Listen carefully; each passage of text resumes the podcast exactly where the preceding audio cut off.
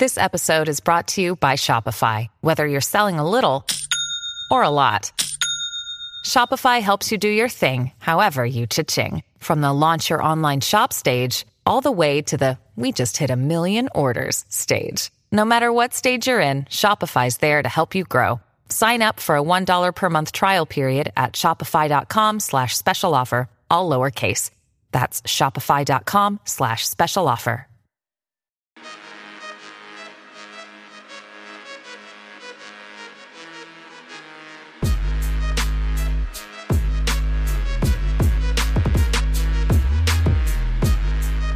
Willkommen zu einer neuen Folge von Jeden Tag NBA, dem Basketball-Podcast für NBA-Nerds und solche, die es noch werden wollen. Bei Jeden Tag NBA geht der Season Preview Grind weiter und heute besprechen wir eins der absolut spannendsten Teams, äh, meiner Meinung nach, in der nächsten NBA-Saison. Die Rede ist von den Phoenix Suns. Ich würde sagen, dass in den letzten zwölf Monaten bei keinem NBA-Team sich so viel verändert hat wie bei den Phoenix Suns. Die Suns haben einen neuen Owner, nicht mehr Robert Sava ist der Suns-Owner, sondern Matt Ishbia. Und ich denke, das wird die meisten Suns-Fans freuen. Der investiert fleißig. Second Apron ist Matt Ishbia sowas von egal in seiner ersten Amtshandlung. War einfach mal für Kevin Durant mitten in der Saison zu traden, kann man machen. Dafür hat man unter anderem Cam Johnson und Mikael Bridges nach Brooklyn geschickt. Danach hatte man natürlich sehr, sehr große Ambitionen für die Postseason. Da hat man aber leider enttäuscht und ist in der zweiten Runde gegen den späteren Champ, die Denver Nuggets, rausgeflogen. Auch das hatte Folgen. Chris Paul wurde im Sommer nach Washington getradet für Bradley Beal. Dafür musste man nicht allzu viel abgeben, weil Bradley Beal eine No-Trade-Clause in seinem Vertrag hatte. Das war so ein ziemlich guter Deal, meiner Meinung nach, aus Suns Sicht. Und auch Monty Williams musste das Team verlassen, ist nicht länger der Head Coach der Phoenix Suns. Nachdem er die Suns in die Finals geführt hat vor ein paar Jahren, ist jetzt bei den Detroit Pistons untergekommen und die Suns haben sich Frank Vogel als neuen Head Coach reingeholt. Also es gibt hier eine Menge zu besprechen. Also mehr kannst du eigentlich nicht verändern in ein paar Monaten. Neuer Owner, Kader komplett umgekrempelt, neuer Coach und dafür ist heute Jonathan Walker am Start. Der ein oder andere kennt ihn wahrscheinlich. Herr Jonathan. Hey Luca, was geht ab? Die Hörer haben deine Stimme jetzt schon länger nicht mehr gehört. Kings Preview war für Supporter, die du mit dem Torben aufgenommen hast. Mhm. Wie war dein Sommer? Hau erst mal raus, bevor wir gleich über meine Phoenix Suns sprechen. Wie geht's dir gerade? Ja, mir geht's ja gut. Also Bachelorarbeit sitzt mir noch so ein bisschen im Nacken, die musste noch fertig schreiben. Struggle ich auch gerade so ein bisschen, aber der Sommer war trotzdem schön. Ich war äh, trotz der Bachelorarbeit im Sommerurlaub, weil meine Freundin halt äh, Urlaub hatte. Die arbeitet schon ganz normal und dann waren wir drei Wochen in Kroatien, hatten da schön entspannt, wie Rentnerurlaub gemacht, jeden Tag.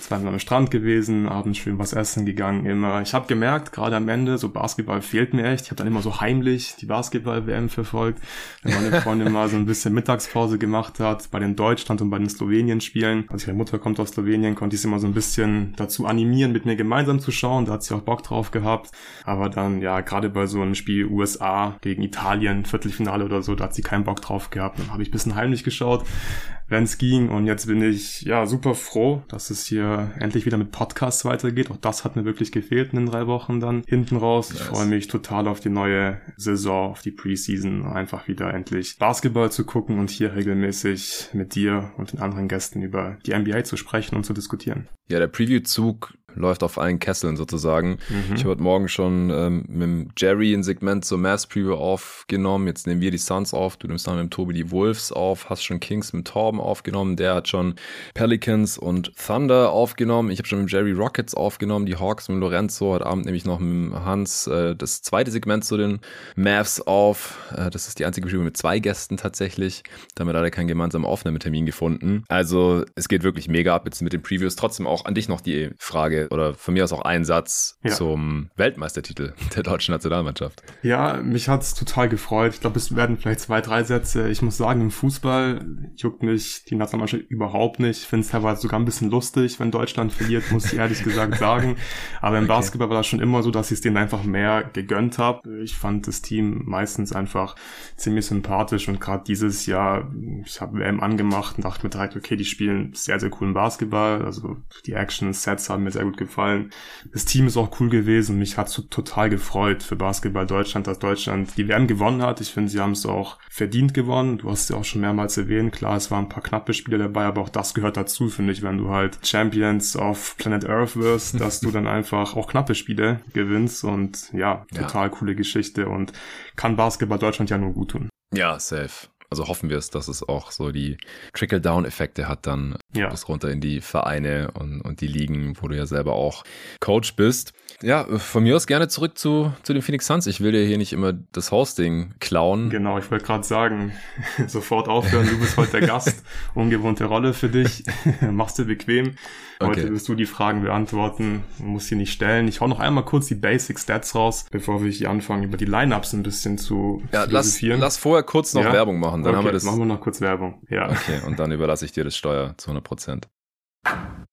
Es ist mal wieder corodrogerie.de. Ich bin großer Fan von äh, Coro, muss ich sagen. Wir bestellen da regelmäßig verschiedenste Sachen die haben einfach gesunde und leckere Lebensmittel zu sehr gut nachvollziehbaren Preisen. Wenn dann das interessiert, dann gibt es auch so Preisentwicklungsgrafen. Das ist ja gerade äh, in der heutigen Zeit auf jeden Fall ein wichtiges Thema, wo auch Lebensmittel immer teurer werden. So, ja, okay, warum wird es jetzt teurer? Wie viel wird es teurer? Bei Coro da ist das alles ein bisschen anders. Da werden die Sachen teilweise gar nicht teurer und wenn, dann kann man ganz genau nachvollziehen, wieso das der Fall ist. Ja, ich kann euch gerne mal sagen, was meine Frau und ich uns hier so bei der letzten Bestellung gegönnt haben. Also ich habe es schon mal gesagt, ich wurde auch bei Playback schon mal gefragt, was mein Favorite Lebensmittel ist äh, von Coro. Es sind die Medjool-Datteln, Premium Large mit Stein-Datteln. Bin ich großer Fan von. Ist auch super gesund, sehr süß. Es ist was Süßes, was trotzdem gesund ist, gibt einem viel Energie.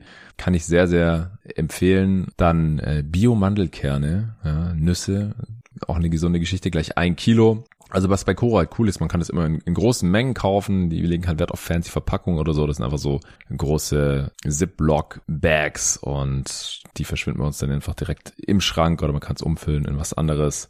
Und äh, da sparen die dann eben auch am Preis. Genauso Premium Cashewkerne auch direkt ein Kilo. Das geht bei uns alles sehr schnell weg. Äh, wenn man dann mal doch was mit Geschmack haben möchte, dann äh, haben wir die Cashewkerne mit Chili, aber ohne Geschmacksverstärker 500 Gramm hier genommen oder extra grüne Pistazienkerne 500 Gramm. Also da decken wir uns immer ordentlich ein mit diversen gesunden Snacks. Auch Crunchy Bio Erdnussmus kann ich sehr, sehr empfehlen. 500 Gramm esse ich mit allem möglichen. Packe ich zum Beispiel auch morgens in meinen Shake ein bisschen mit rein. Und äh, geröstete und gesalzene Bio-Macadamia-Kerne 500 Gramm, um das Ganze hier abzurunden. Also ihr merkt schon, es, es gibt viele Nüsse, aber nicht nur. Also was wir zum Beispiel auch immer bestellen, sind die äh, Bio-Mango-Streifen Brooks. Das ersetzt so ein bisschen, wenn man auf so Gummisachen steht als, als Süßigkeiten. Nur dass es halt äh, Trockenfrucht ist, ist aber auch sehr süß und sehr aromatisch und halt viel gesünder, als wenn man sich irgendwelche mega gezuckerten und ungesunden Süßigkeiten die ganze Zeit reinschiebt.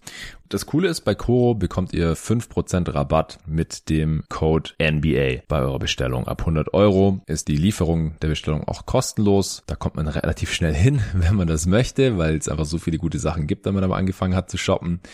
Aber ja, ihr könnt natürlich auch erstmal weniger ausgeben und bekommt so oder so immer 5% Rabatt mit dem Code NBA, einfach groß NBA geschrieben, unser aller Lieblingsbasketball-Liga. Den Code und auch den Link zu Coro, den packe ich euch wie immer in die Beschreibung dieses Podcasts.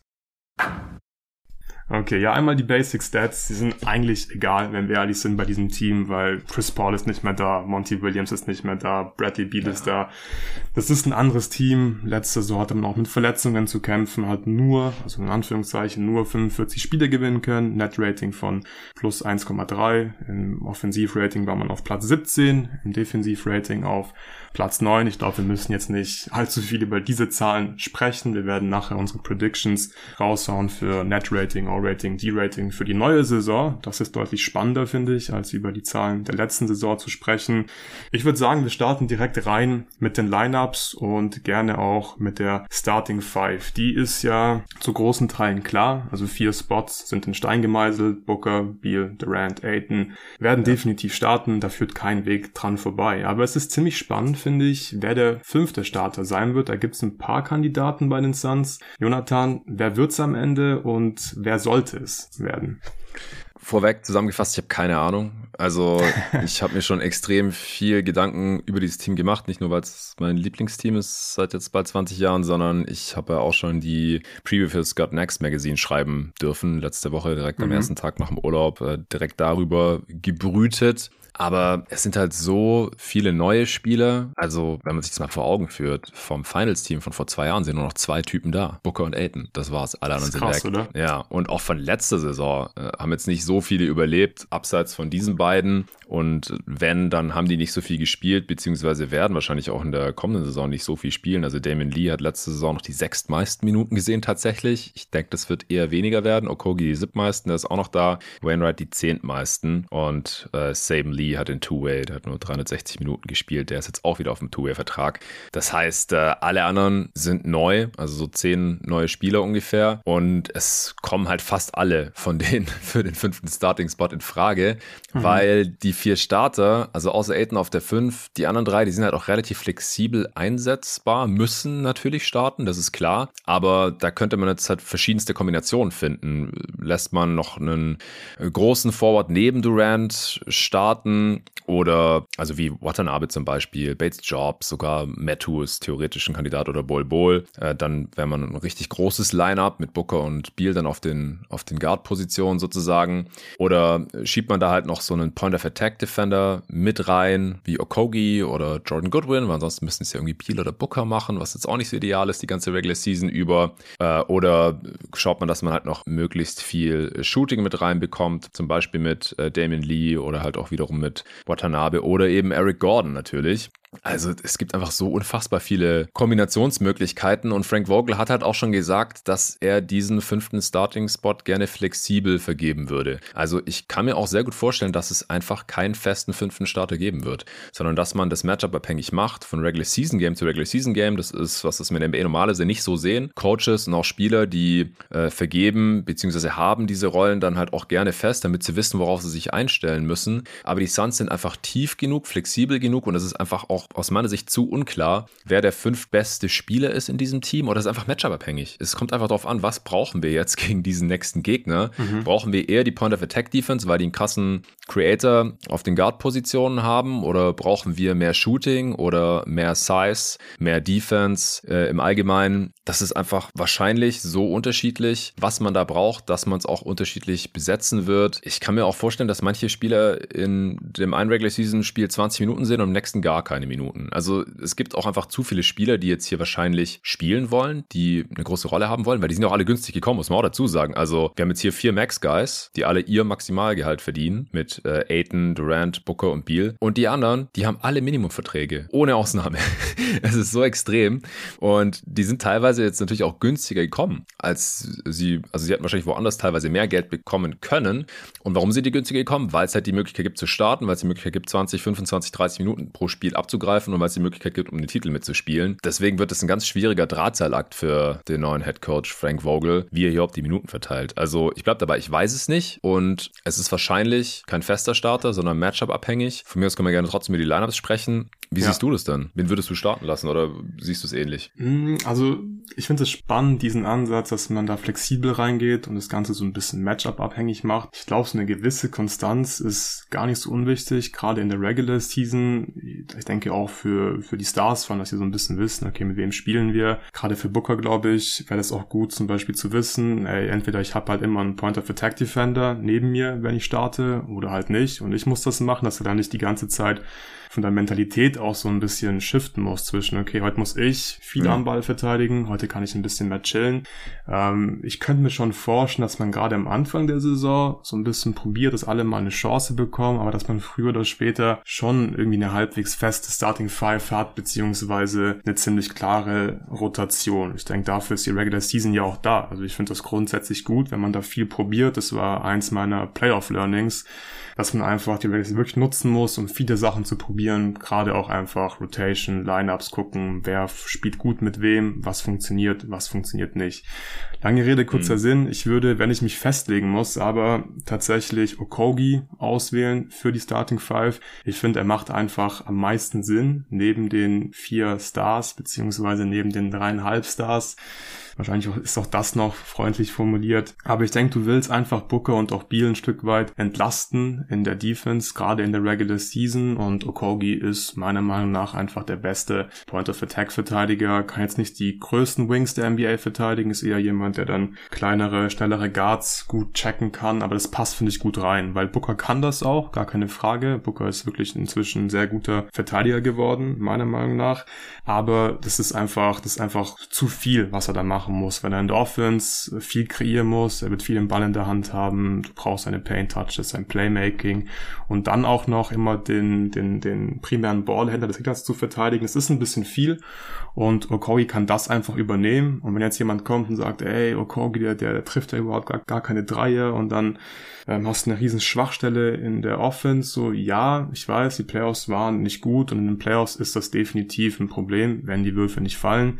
Aber in der Regular Season sehe ich das nicht so wirklich, weil er liefert zum einen zum Beispiel Offensiv-Rebounds in der Offense, das kann die Offense ja. so ein bisschen juicen und zum anderen werden die Teams einfach nicht schemen dagegen und deswegen finde ich, macht Okogi hier am meisten Sinn, aber ich stimme dir zu, auch Bates Job ist dann eine Option. Ich finde, Okogi ist einfach besser in der Point of Attack Defense, gerade gegen die kleineren Guards Guards und auch Eric Gordon wäre eine Option, aber es wäre halt mehr Offense und ich denke, du brauchst ein bisschen mehr Defense in dieser Lineup.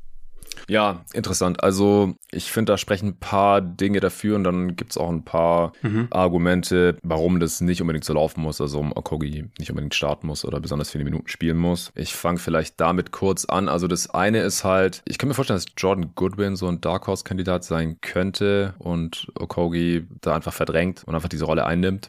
Mhm. Aber ansonsten hast du recht, es gibt einfach keine Point-of-Attack-Defender, die voraussichtlich da irgendwie gut sein werden. Und ich stimme dir auch komplett zu, dass äh, Booker oder auch Beal das halt nicht in der Regular Season ständig machen sollten. Aber ich könnte mir halt vorstellen, dass Vogel viel switchen lässt. Also, dass man halt dann mit einem besseren Offensivspieler startet oder jemand, der halt vielleicht nicht so geil in der Point of Attack Defense ist, aber trotzdem Plus in der Defense, wie Bates Job zum Beispiel, der ein etwas besserer Shooter ist als Okogi. Aber man wird halt groß sein, weil ich meine, man darf auch nicht vergessen, Booker und Beal sind beide relativ große Guards. Also, die sind so 6 4, 6, 5, 6, 6 und dann mit Aiton und KD hat man zwei 7-Footer. Also das ist halt schon überdurchschnittlich groß, jetzt nur auf diesen Positionen, unabhängig davon, wen man da noch mit reinstellt.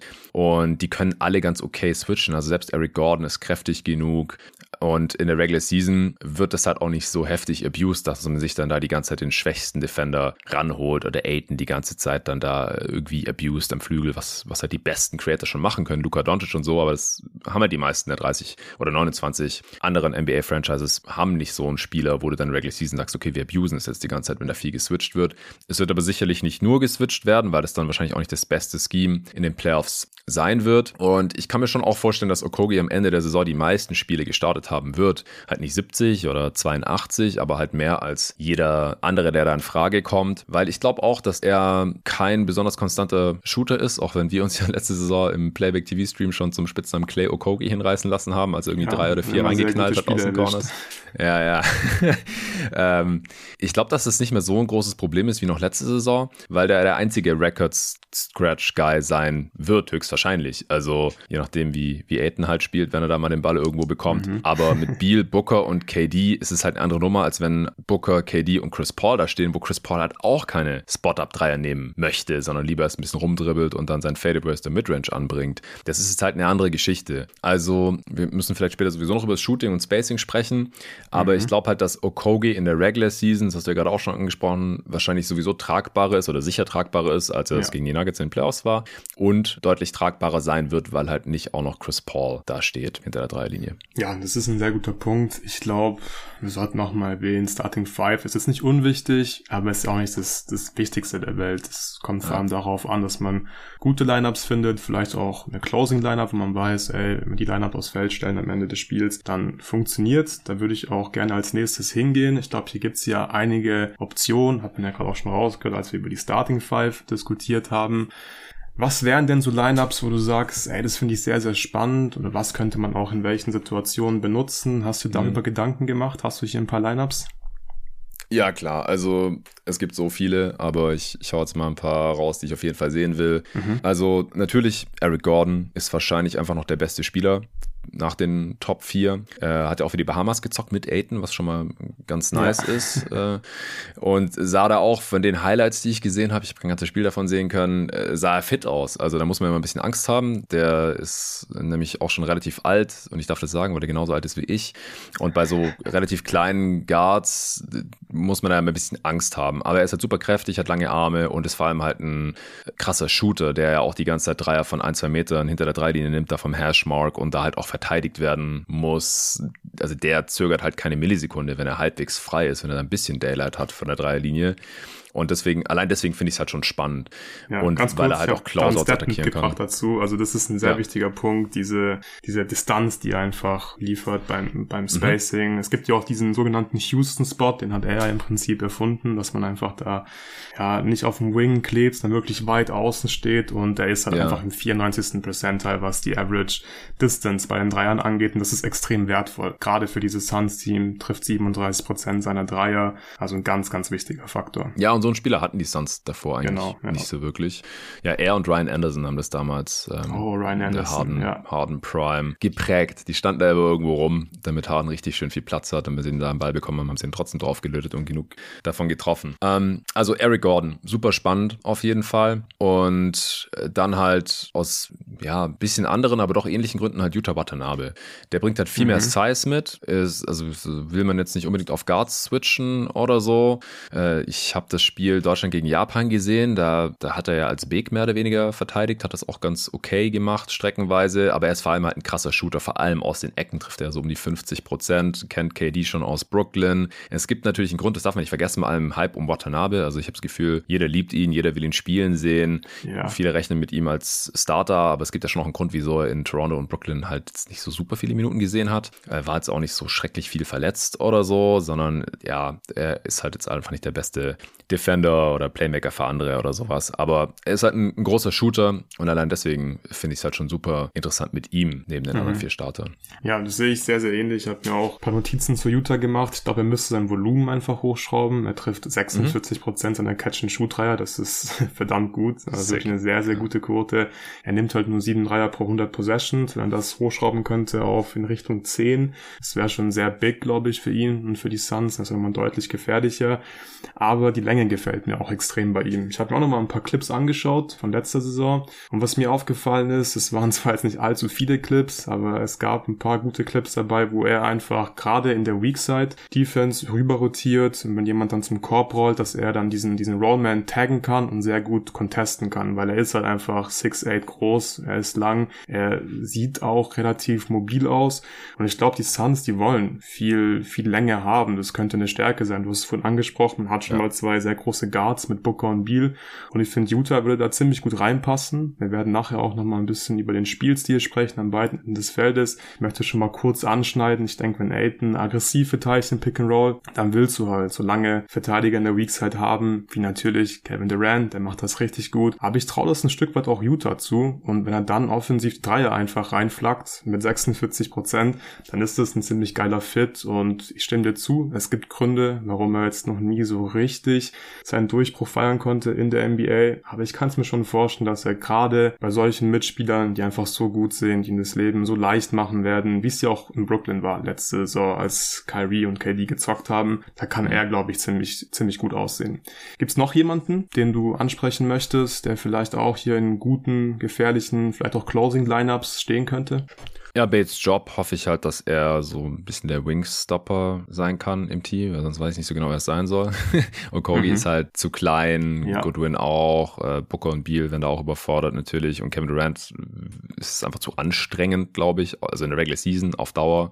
Der wird wahrscheinlich auch nicht alle Regular Season Spiele machen, also er wird sicher nicht alle machen, aber ich hoffe, er wird mehr als die Hälfte machen, aber who knows bei ihm. Äh, lange Rede, kurzer Sinn, sie brauchen da irgendwen und er ist so ungefähr die einzige Alternative. Er hat in San Antonio jetzt zuletzt seine Dreier auch getroffen, zum ersten Mal, muss man dazu sagen, in seiner Karriere mit 39 Prozent, auch bei ihm das Volumen nicht so super hoch. Das zieht sich halt leider so ein bisschen durch bei Ja, den meisten Spielern in Phoenix, genau. dass man sich bei jedem so ein, zwei, drei mehr Dreier auf 100 Possessions gerechnet wünschen würde. Bei ihm sind es halt fünf. Auch nicht Ja. so geil. Also wie gesagt, wahrscheinlich besser als Okogi, aber da hängt die Messlatte halt auch tief. Also der muss wahrscheinlich auch oft in Closing-Lineups sein oder mit den vier Startern spielen, hat eine Chance auf den Starting-Spot. Den hätte ich auf jeden Fall auch noch genannt. Ja, ich denke, den muss man hier auch nennen. Ich denke, man erkennt hier ganz gut, was die Suns brauchen. Du willst eigentlich jemanden haben, der defensiv keine Schwachstelle ist, der defensiv ein bisschen was liefern kann, sei es jetzt bei Utah einfach die Länge, ein bisschen was in der Weak Side ähm, dir helfen kann, dadurch durch diese Weak Side Rim Protection bei Cater Bates Job, stimme ich dir zu, ist eher ein Wingstopper, auch das ist natürlich ein wichtiger Skill, gerade wenn es dann einfach gegen die Superstar Wings in der Western Conference rangeht, kann das nicht schaden, so jemanden zu haben. Ich finde bei Cater Bates Job ist halt das Problem, du hast angeschnitten, er hat halt zum ersten Mal seinen Dreier gut getroffen, er wurde halt nicht wirklich verteidigt letzte Saison und ja, wenn er das bestrafen kann, ist cool. Aber ansonsten bringt das halt einfach nichts, wenn er die Dreier nicht so oft nimmt und dann vielleicht bei kleinerem Volumen ganz gut trifft. Ähm, da muss er einfach mehr nehmen, dann genauso gut treffen, damit er respektiert wird. Dann haben die, die Stars noch mehr Platz. Deswegen glaube ich, ist Utah vielleicht sogar gerade für so eine Closing Lineup die beste Option oder da sehe ich es mhm. so am ehesten, weil er schon das höchste Volumen hat weil er auch sehr lang ist und ich würde auch sagen, dass so gerade in der Regular Season so Weakside Rim Protection vielleicht auch ein bisschen wichtiger ist als, als die On-Ball Defense. Aber ja. ich denke, man erkennt hier einfach gut, die Suns haben Optionen und das ist ja richtig, richtig gut für die Suns, weil die hatten sehr begrenzte Mittel. Du hast es vorhin gesagt, vier Max Guys, der Rest Minimum Signings. Und dafür hat man, ja, finde ich, wirklich einen super Kader zusammengestellt und hat die Ressourcen, die man zur Verfügung hatte, maximiert. Und das sind, das sind doch ähm, tolle Probleme in Anführungszeichen, die die Suns hier haben, dass sie nicht wissen, wer startet, wer closed, was ist die beste Lineup. Aber sie stehen ganz gut da. Lass uns noch ein bisschen über, über ein paar weniger wichtigere ähm, Sachen, was Lineups angeht, sprechen. Ich habe mir zum mhm. einen hier aufgeschrieben, Backup Point Guard Situation. Da hat man jetzt Jordan Goodwin, falls der nicht startet auf der Bank. Du hast Saban Lee vorhin schon erwähnt, der hat einen Two-Way. Macht das dir so ein mhm. bisschen Sorgen? Hat man da vielleicht einfach, ja, nicht so diesen einen, diesen einen Veteran Guard von der Bank, der einfach solide Pick and Rolls laufen kann, wo du weißt, was du bekommst, der das irgendwie für 10, 15 Minuten machen kann? Oder sagst du, ist egal, ähm, die verteidigen gut, also Jordan Goodman zum Beispiel und wir kriegen das hin, wir haben genug Creation, wir haben immer zwei Stars auf dem Feld. Wie siehst du das Ganze? Ja, letzteres. Also ist mir eigentlich völlig egal, ich mache mir da gar keine Sorgen, ehrlich gesagt. Mhm. Also die anderen Sachen, die wir jetzt schon angesprochen haben, die mir eher Sorgen machen oder die Unzulänglichkeiten irgendwie darstellen könnten, nehmen die Leute genug Dreier, wenn sie dann frei sind oder wer verteidigt eigentlich Point of Attack oder die Wings, wer, wer spielt überhaupt wie viel und so. Das macht macht mir alles viel mehr Sorgen als, oh, wer ist der Backup-Playmaker oder wer mhm. ist der Starting Point Guard? Ja. Da ging ja dann irgendwie auch so ein Raunen durch die Community, als irgendwie bekannt wurde, Bradley Beal ist der nominelle, nee, nicht Campaign, Campaign ist weg. Ja. Ja, stimmt. Hast du das geschrieben? Das Irgendwer hat es geschrieben oder wir haben drüber gesprochen, ich weiß es nicht mehr. Ach, bei der Off-Season-Bewertung war das wahrscheinlich. Ja. Ich, ich werde Campaign keine Träne nachweinen. Also geil, wie der manchmal explodiert ist, aber im Schnitt ja auch nicht der Traum-Backup-Point Guard für ja, oder Backup-Playmaker bei einem Contender. Letzte Saison gewesen eher. Ja. Und das brauchst du Ja, kein guter Defender, kein guter Playmaker und super streaky. So. Ja. Bin gespannt, wo der jetzt noch unterkommt. In San Antonio hat er keinen Bock gehabt und, und wurde da jetzt entlassen. Naja, jedenfalls äh, Bradley Beal soll der nominelle Starting Point Guard sein. Ist mir aber auch egal, wer dann da bei der Starting Five bei jeder TV-Übertragung als Point Guard vorgestellt wird. Weil wenn du Kevin Durant, Devin Booker und Bradley Beal im selben Team hast und ich hoffe, dass von den dreien immer mindestens einer auf dem Feld stehen wird in der Regular Season, solange das Spiel kompetitiv ist und in Playoffs besser zwei, dann, dann brauchst du keinen Floor General oder irgendjemanden, der halt als, als, als Point Guard gelistet wird, weil du hast genug offensive Creation. Die können alle dribbeln, die können ausreichend passen, die können Pick and Rolls laufen. Das passt aus meiner Sicht noch deutlich besser zusammen als noch mit Chris Paul, der halt, ja, der Point Guard ist. Und ich liebe Chris Paul und bin auf der anderen Seite aber auch so froh, dass ich jetzt nicht mehr darauf hoffen muss in den Playoffs, dass Chris Paul mal nicht verletzt ist oder sonst irgendwas komisches mit ihm abgeht. Ich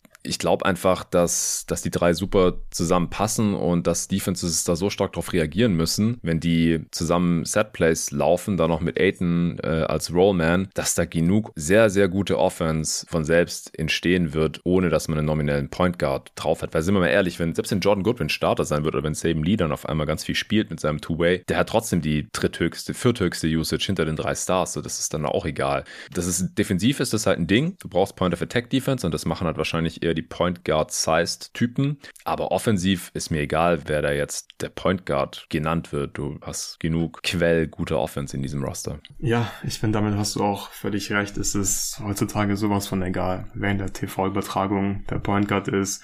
Ich stimme dir absolut zu. Booker Beal, also gerade Booker Beal liefern einfach genug Creation, Ballhandling. Auch Kevin Durant kann ein bisschen was machen. Das ist natürlich nicht seine, seine Stärke, aber das wird schon funktionieren und es ist einfach ein riesen, riesen Upgrade.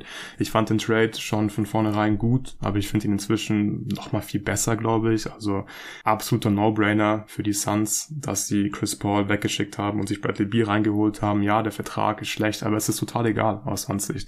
Beal ist ein besserer Spieler, ist glaube ich auch ein viel besserer Playoff-Spieler inzwischen als Chris Paul und er passt einfach auch so viel besser neben Kevin Durant und Devin Booker. Ich habe hier ja. wirklich ein gutes Gefühl, dass sich, dass sich die Stars maximieren werden gegenseitig. Das war letzte Saison mit Chris Paul nicht möglich, gerade in den Playoffs. Chris Paul mit dem Ball in der Hand, will keine Spot-Up-Dreier nehmen. Das wird mit Beat anders laufen. Wir werden nachher nochmal darüber sprechen, über den spielerischen Fit und wie das Ganze gerade offensiv aussehen wird. Lass uns einmal kurz die Lineups fertig machen. Gibt es noch einen mhm. Spieler, über die du sprechen möchtest, die irgendwas liefern könnten, die irgendwie spannend sind für dich? Ja, nämlich verrückt, aber Bol Bol würde ich ganz gerne mit dem Starter ja. mal sehen, einfach nur um zu sehen, wie es aussieht, wenn auch so ein 7-2-Schlacks mit drauf ist, neben Durant und Aiton. Du hast dann eine unfassbare Länge da drauf. drei 7-Footer, ja, genau. Und Bol Bol ist halt so ein seltsamer Spieler, weil der passt in keine Schublade. Also er spielt halt nee. wie ein Wing eigentlich, ist aber dabei halt 2,18 Meter groß, ähm, nimmt super wenig Dreier und, und trifft sie auch die letzten Jahre überhaupt nicht mehr. Defensiv defensiv ja halt schwierig, weil halt mhm. zu dünn gegen Bigs und zu unbeweglich natürlich mit seinen hohen, super hohen Hüften. Ich meine, seine Hüfte ist wahrscheinlich so auf Schulterhöhe von, von den kleineren NBA-Spielern. Äh, der kann da auch keinen verteidigen, so, aber er blockt halt Würfe natürlich mit seinen unfassbar langen Armen. Ich will es einfach mal sehen. Keine Ahnung, ob das gut ist oder total kacke, aber ich finde es super spannend. Ja, ich glaube, die Suns wollen es auch einfach mal sehen. Deswegen hat man sich ihn reingeholt. Das macht, finde ich, auch total Sinn aus Suns Sicht. Man hat so wenig Assets noch und Bull Bull hat auf jeden Fall Talent. Ich weiß nicht genau, was er richtig gut macht. Er ist ein guter Offensiv-Rebounder, glaube ich. Immer wieder mal gut für einen Putback, aber ansonsten halt in vielen Bereichen Flashes gezeigt. Aber du hast es gesagt, kein guter Shooter, zeigt immer wieder mal Flashes on-ball, aber das braucht dieses Team eigentlich nicht wirklich defensiv. Mhm. Keine Ahnung, was seine Rolle sein soll ist kein guter Rim Protector, er blockt mal einen Wurf am Perimeter, weil er halt 18 Meter groß ist. Aber auch hier, er kann halt keine Spieler verteidigen, kann keine Spieler vor sich halten. Ich bin gespannt, aber vielleicht wird Frank, Frank Vogel ja einfach Situationen finden, wo er Bull Bull in eine gute Rolle packen kann. Weiß nicht, ein bisschen Zone zum Beispiel spielen, seine, seine Länge da nutzen, solche Geschichten vielleicht. Und das ist auch hier einfach gut so jemanden zu haben, er muss nicht funktionieren, wenn er funktioniert, gut für die, gut für die Suns, wenn nicht, ist kein Problem, er hat andere Optionen. Lass uns ein bisschen über Breakout-Kandidaten sprechen. Ich finde es hier ziemlich schwierig bei den Suns, also ich, ich habe hier nicht so diesen einen Breakout-Kandidat, oft hat man ja bei den Teams so einen klaren Kandidaten. Hau du doch mal zuerst raus, gibt's hier jemanden für dich, wo du sagst, da könnte, da könnte was passieren dieses Jahr? Ja, also ich, bei den ganzen Minimumspielern sind halt genug Spieler dabei, die noch pre-prime sind oder jetzt ihre beste Saison spielen könnten. Wir haben jetzt schon einige davon angesprochen. Äh, Watanabe natürlich äh, ist 29, Bates Job könnte so einer sein. Äh, Okogi, vielleicht kommt da mal alles zusammen jetzt. Der ist 25 geworden, jetzt gerade. Bol Bol vielleicht gerade besprochen. Ich, ich glaube es ehrlich gesagt nicht, dass es mit Bol Bol klappt, by the way. Mhm. Also der ist halt auch ein krasser Minusspieler in seiner Karriere ja. bisher und auch in verschiedenen Teams ausprobiert. Also ich, ich glaube es nicht, aber wie gesagt, einfach äh, interessant vielleicht mal zu sehen. Also ich, ich glaube, so der klassische Breakout-Spieler ist nicht dabei. Vielleicht gilt es schon als Breakout, wenn Jordan Goodwin 20, 25 Minuten pro Spiel dann spielt. Weil wie gesagt, so, es wird viele Spieler geben, die nicht auf ihre Minuten kommen werden. Einfach, es gibt nicht genug für alle. Und alle haben wahrscheinlich Ambitionen. Deswegen die, die sich dann in der Rotation festbeißen können mit 20 Minuten Schnitt oder mehr, die, die haben es dann im Prinzip schon geschafft. Aber damit es ein Breakout ist, ja, da äh, müssen halt viele von denen noch mehr leisten. Also Beal spielt halt zum ersten Mal in seiner Karriere bei einem Contender. Bei Aiton hofft man nicht auf den Breakout. Also ich glaube, viel besser als das, was wir bisher schon von ihm gesehen haben, das wird einfach nicht mehr passieren. Habe ich die Hoffnung aufgegeben, aber man kann halt auf einen Bounce-Back hoffen, dass er halt wieder spielt mhm. wie vor zwei Jahren beim, beim Finals Run. Da wäre ich schon mehr als zufrieden. Also ja, der klassische Breakout, den, den sehe ich ehrlich gesagt nicht. Ja, ja, ich auch nicht. Wahrscheinlich würde es den Suns am meisten bringen, wenn, wenn Ben Booker zum Beispiel noch mal ein bisschen besser wird. Das letztes Jahr hat er sich ganz klar zu einem Top-10-Spieler entwickelt. Wo war er bei uns im jeden Tag NBA-Ranking? Platz 7 oder so? Oder ja, 6 vielleicht? Irgendwie sowas in der Region. Also ganz klar ein Superstar. 7. 7, ja. ja. Und ich glaube, wenn er sich irgendwie wirklich so als Top 5, Top 4 Spieler etablieren kann, das wäre kein Breakout mehr, aber wäre natürlich einfach super für die Suns, wenn er noch besser wird. Gerade eben Playmaking, Driving, das hat er schon besser gemacht letzte Saison, hat wirklich einen großen Schritt gemacht, aber das wird er jetzt noch mehr machen müssen dieses Jahr. Chris Paul ist jetzt gar nicht mehr da und ich traue das absolut zu und ich glaube, das könnte einen großen Unterschied machen, dass Booker sich einfach sehr, sehr wohl fühlt als primärer Ballhändler und ja. einfach total aufblüht in dieser Rolle als wahrscheinlich dann bester Spieler sogar in einem Team, wo er mit Kevin Durant zockt. Ja, interessanter Punkt also da würde ich auch gerne was dazu sagen. Und zwar mhm. stimme ich dir zu. Also Devin Booker könnte halt auf höchstem Niveau diesen Durchbruch zum uneingeschränkten Superstar machen, weil ich glaube, ja. viele sehen ihn immer noch kritisch. Wir hatten jetzt in der jeden Tag NBA Consensus Top 30, wie gesagt, auf 7. Aber ich glaube, dass auch da das Gremium der Leute, die da abgestimmt haben, auch im Schnitt wahrscheinlich ein bisschen wohlwollender gegenüber Devin Booker ist. Ich kann mir halt vorstellen, dass viele sich noch denken, ah, Devin Booker weiß nicht, vielleicht gerade so Top 15 oder sowas. Ja, also ich glaube, der, der wird schon noch ambivalent gesehen. Ja, genau, soft, wenn ich gedoubled werden in, in den Summer Workouts und beschwert sich die ganze Zeit auch beim, beim Ref und ja, ähm, ich, er war schon mal All-NBA First Team. Ich kann mir vorstellen, wenn er da jetzt wieder reinkommt oder äh, noch mehr MVP-Votes bekommt als vor zwei Jahren zum Beispiel, da war er, glaube ich, Top 5 am Ende oder hat so dran gekratzt. Ähm, meistens brauchen Spieler halt ein Jahr, wo sie da einmal drin sind in diesem Kreis und dann kann es eben dazu kommen, dass sie da jedes Jahr dann drin landen, quasi automatisch. Er kommt jetzt in seine Prime. Viele andere Superstars sind so auf dem absteigenden Ast, haben wir bei der Top 30, haben Nico und ich das am Ende auch nochmal festgehalten, dass sich da so langsam mhm. ja eine, eine Wachablösung ankündigt und Booker gehört halt quasi zur neuen Garde. Auch, dass er Kevin Durant dann überflügelt. Ich meine, er ist sowieso schon der Franchise-Player in Phoenix, einfach weil er mit Abstand natürlich am längsten da ist seit 2015. Er wird da bezahlt und behandelt wie der Franchise-Player. Es wurde um ihn aufgebaut und er war ja auch schon mal in dieser Rolle, so als klar bester Spieler, als fast schon heliozentrischer Creator. Ich kann mich erinnern, vor einigen Jahren, da war er mal mit Harden der einzige Spieler der NBA, der so ein paar Benchmarks geknackt hat, was äh, Punkte, Assists und ich glaube Freiwürfe und Dreier angeht oder irgendwie sowas. Äh, aber man hat damit halt nichts gewonnen. Dann kam Ricky Rubio, der dann halt der klassische Floor General war. Das war dann auch erfolgreicher mit Monty Williams als Head Coach. Man ist knapp beim Play-In gescheitert 2020. Dann kam der Trade für Chris Paul und Booker ist eher mehr in die Off-Ball-Rolle wieder. Was heißt wieder? Wie am College halt schon.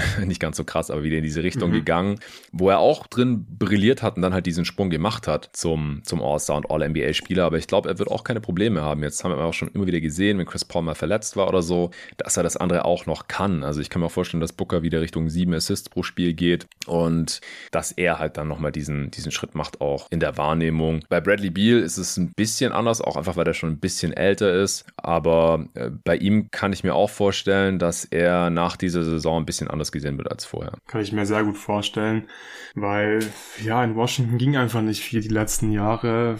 Maximal irgendwie Second, äh, First Round Exit, Second Round wäre schon krass gewesen für die Wizards. Mit, mit Wall waren wir mal in der zweiten Runde. Genau, vor, ja. Vor langer Zeit. Habe ich Game 7 verloren gegen die Celtics in der zweiten Runde. Ja, ja, ja. Fast schon fast in die Conference Finals gekommen.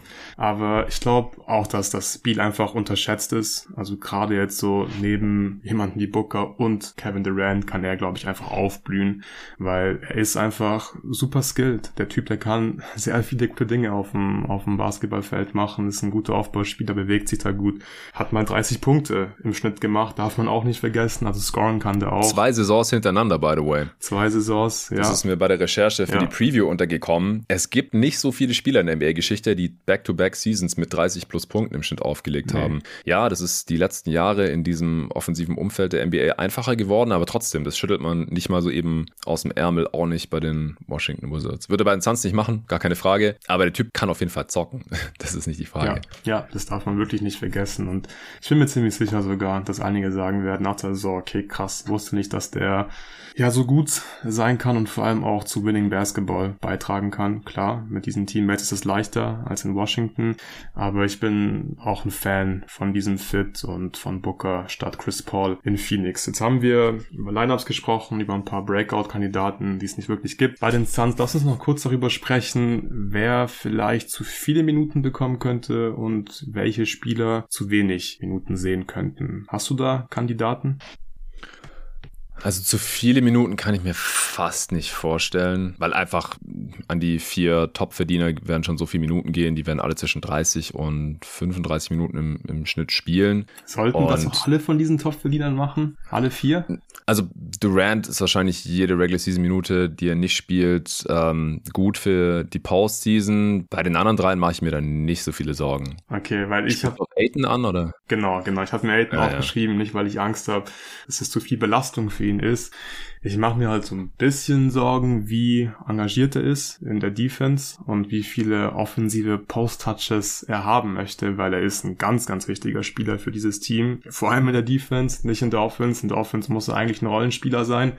Und ich bin mal gespannt, ähm, was Frank Vogel ihm verkaufen wird für eine Rolle. Also wie wird man ihn einsetzen? Wird man einfach sagen, komm Bruder, poste dich halt zweimal auf pro Spiel, dann heul nicht rum? Oder wird man irgendwie kreativ sein und ihm versuchen, andere Sachen zu verkaufen? Ein bisschen mehr Playmaking zum Beispiel. Hat Aiden darauf Bock? Das könnte ich mir zum Beispiel ziemlich gut vorstellen, weil du brauchst halt wirklich einen ultra fokussierten, engagierten DeAndre Ayton meiner Meinung nach, um das volle Potenzial ja. dieses Teams auszuschöpfen.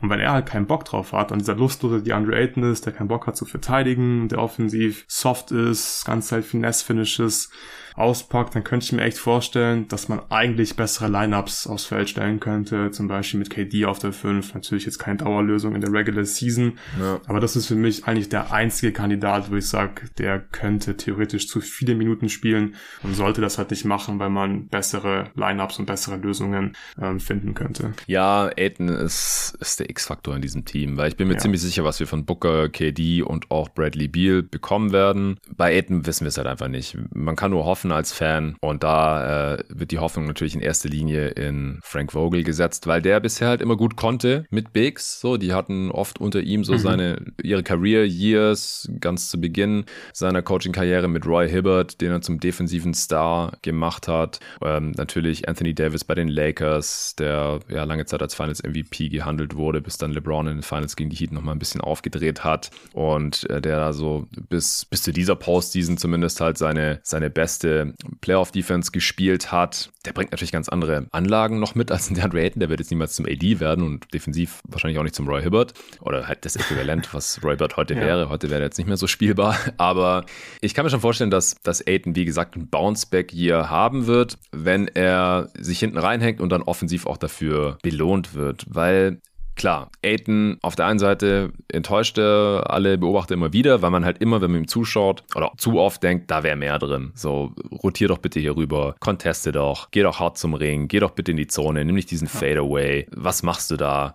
aber er legt halt trotzdem so im Schlaf 18 und 10 auf. So, so viel mehr müsst, braucht man eigentlich gar nicht von ihm. Es muss nur, also quantitativ, es muss nur qualitativ halt wieder ein bisschen, bisschen besser werden. Ich finde, Aitons Passing Vision ist eigentlich seit er in die Liga gekommen ist, so ein bisschen underrated. Also das würde mich auch mal interessieren, wenn man einfach ihn da ein bisschen mehr machen lässt. Auf der anderen Seite ist sein, sein Decision-Making so unbefriedigend, so dass ich da auch ein bisschen Angst davor habe.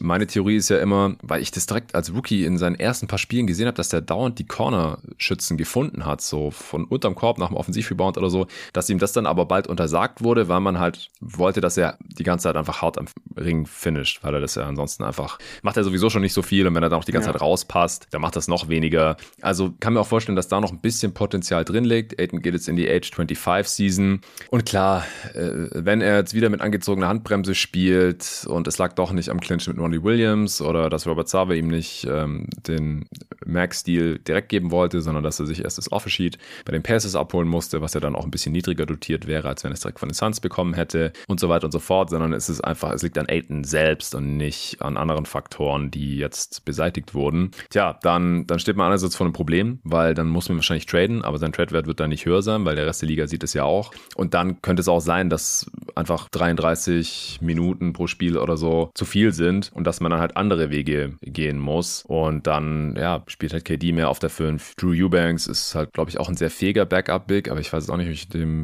20 Minuten pro Spiel geben will oder, oder mehr. Mhm. Äh, Shimezi Metu kann man dann auch als athletischen, etwas kleineren Fünfer reinschmeißen. Ja. Äh, ich finde selbst, also Buki als Two-Way noch relativ interessant irgendwie. Also da hat man noch mal ah, einen, also Buki einen bin ich nicht raus. Also der sieht nicht aus wie ein NBA-Spieler für mich, aber klar, einfach einen Flyer reinholen, macht natürlich aus Sand. Ist er noch ein Big Body. Ja, genau, ja. Ja, also bei Aiden bin ich auch super gespannt ich traue mir nicht mehr zu, da irgendwas vorher zu sagen, weil er die letzten Jahre so unberechenbar war. Ja, ich glaube, wir machen das auch seit zwei Jahren jetzt, glaube ich. Immer die gleiche mhm. Diskussion, immer dieses Aiden ist der X-Faktor, aber ich glaube, es ist, es war noch nie so wahr wie jetzt. Also Aiden ist wirklich der X-Faktor. Also Aiden ja. muss einfach liefern, du brauchst eine Defense, du brauchst auch irgendwie einen zufriedenen Aiden. Das ist eine ganz wichtige Aufgabe von Frank Vogel, dass Aiden Bock auf dieses Team hat, dass er committed ist und das einfach auch zeigt, regelmäßig und nicht halt im Schlaf seine 18-10 auflegt, aber im Team nicht wirklich hilft, beziehungsweise nicht so sehr hilft, wie er es eigentlich tun könnte. Wir haben jetzt schon immer wieder mal so ein bisschen den Spielstil angeschnitten. Ich würde sagen, wir reden einfach mal ein bisschen darüber, wie das aussehen könnte. Sollen wir mit der Offense anfangen? Ja, ja, klar. Okay, also Kevin Young hat man ja zum bestbezahltesten Assistant Coach gemacht. Der war, glaube ich, auch einer der Kandidaten für den Head Coach Posten ja. bei den Phoenix Suns. Am Ende, wie gesagt, mhm. hat er jetzt einen neuen Vertrag bekommen, ist der Assistant Coach, ist jetzt die rechte Hand von Frank Vogel und wird vor allem für die Offense verantwortlich sein. Das war auch die letzten Jahre schon so. Und bei den Suns gibt es paar spannende Sachen, die wir hier zu besprechen haben. Vor allem halt, wie kannst du diese drei Spieler oder diese vier Spieler, Booker, KD, Hayton und ähm, Beal, wie kannst du die einsetzen, dass sie sich gegenseitig maximieren? Ich habe mich hier ein paar Notizen gemacht, ein paar Actions, die ich sehr mhm. gerne sehen würde. Jonathan, was sind deine Gedanken dazu? Wie sieht das im Idealfall aus in der Offense bei den Phoenix Suns nächste Saison? Also wie diese Plays dann genau heißen, das weißt du besser als ich, kannst du auch gern gleich raushauen. Mhm.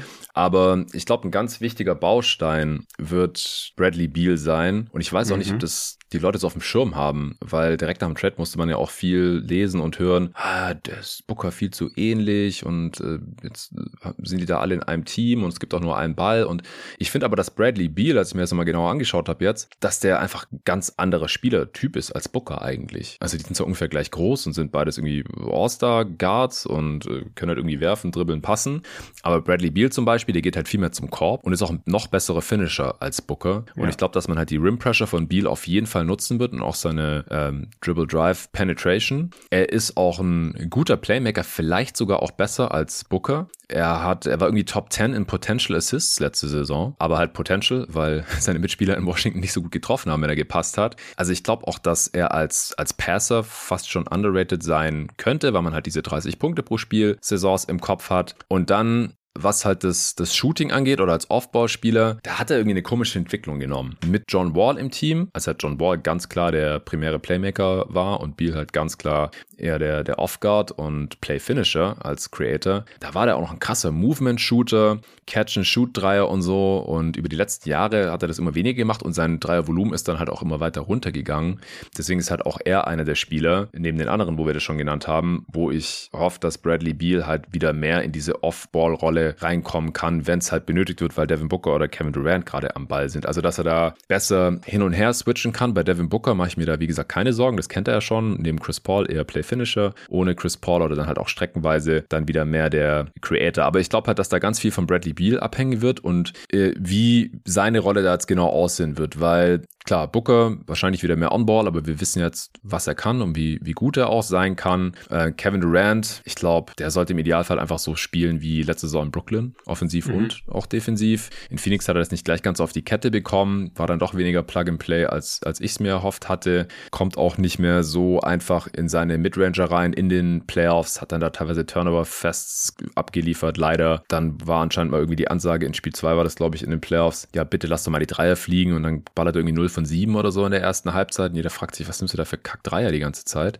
Also auch der muss einfach eine, eine bessere Balance finden. Mache ich mir jetzt aber auch nicht so die Sorgen drum. Ich glaube einfach, wenn man, wenn man Plays integrieren kann, und das traue ich Kevin Young halt zu, weil wir haben ja gesehen, was die letzten Jahre da rausgehauen hat, schon in Phoenix, ähm, wo man die, diese Stärken dieser drei, also bei Beal und Booker auch als äh, Slasher und, und Driver, Driving-Kick-Spieler, aber auch als, als Shooter, sowohl aus der Midrange als auch von hinter der Dreilinie. Bei Durant halt primär als Shooter, vielleicht auch aus dem High-Post, Post-Split-Actions, wo Kevin Durant halt verteidigt werden muss an der Freiwurflinie, weil sonst nimmt er einfach den Wurf und trifft ihn mit 50 Prozent, aber er kann von dort halt auch den äh, Pass über die Defense hinweg spielen. Durant als Screener und als ballführender Spieler kann er beides machen. Devin Booker übrigens auch. Also auch alle drei Spieler sollten halt auch viel als Screener eingesetzt werden, meiner Meinung nach. Wenn man da einen guten Mix hinbekommt, dann ist es, glaube ich, fast schon egal, was die anderen beiden Dudes machen. Also dann braucht man halt Aiden als aggressiven Roller und Finisher, der auch mal Midranger gerne nehmen kann. An den Dreier glaube ich nicht mehr. Und dann, wenn der fünfte Typ dann halt noch irgendwie jemand ist, der halbwegs solide den Dreier reinknallen kann, dann wird es vor allem in der Regular Season, glaube ich, unfassbar schwer zu stoppen sein.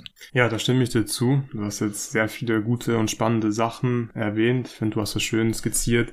Ähm, wie das im Idealfall ablaufen sollte. Ich stimme dir auch bei Bradley Beal zu. Ich glaube, das ist jetzt klar geworden, spätestens während diesem Podcast, dass wir davon überzeugt sind, dass es ein guter Fit ist. Ich würde jetzt gerne auf eine Sache eingehen. Du hast gesagt, die Spieler sollten vor allem als Screener auch eingesetzt werden. Das ist, glaube ich, ein mhm. ganz, ganz großer Punkt, vielleicht sogar der Knackpunkt für diese Offense, weil das habe ich mir so aufgeschrieben, dass man einfach versuchen muss, Sets und Actions spielen zu lassen, in denen man möglichst oft diese, diese Spieler, diese Stars, die man hat, direkt in die Action involviert. Und damit meine ich halt, im Normalfall, einer von denen hat den Ball in der Hand und einer ist als Screener involviert in diese Action. Aiden sollte eigentlich immer als Screener involviert sein und dann kommen wir auch mhm. schon zur ersten Action, die ich mir aufgeschrieben habe. Das haben die Suns auch letztes Jahr schon sehr, sehr oft gespielt. Ich glaube, man muss auch gar nicht viel am Playbook verändern tatsächlich, weil ich finde, die Suns haben echt schon coolen, schönen Basketball gespielt und Chris Paul war dann einfach irgendwann so ein bisschen ein Problem, als dann Kevin Durant da war, weil KD einfach zu viel gemacht hat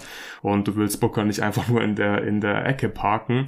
Und deswegen, da würde es einfach dieses Jahr besser funktionieren, weil Chris Paul nicht mehr da ist und eine Double Drag Action wäre zum Beispiel was, wo ich sage, das, das, das, das wird auf jeden Fall so ein, so ein Staple sein von der, von der Suns Offense. Die werden Double Drag spielen mit Aiton als Screener, dann zum Beispiel mit Kevin Durant als zweiten Screener, also ein Double Drag Screen sind einfach zwei Screens on top, dann haben wir einen Ballhändler, der nimmt diese beiden Screens an. Ich würde hier vor allem Devin Booker in der Rolle des Ballhändlers sehen und dann kann die Andre Ayton zum, zum Korb rollen, KD kann poppen und was macht die Defense dann? Devin Booker kann, kann wirklich Druck auf den Ring ausüben. Dann parkst du Bradley Beal in der Action in der Weak Side. Das heißt, wenn du Aiton taggen möchtest von der Weak Side aus, okay, einfacher Skip Pass in die Ecke von Booker zu Bradley Beal. Bradley Beal ist ein guter Catch and Shoot Schütze, den kannst du eigentlich nicht offen stehen lassen. Ähm, Devin Booker ist inzwischen auch so gut als Driver, kann diese Pässe so gut spielen, das ist extrem wichtig für die Offense.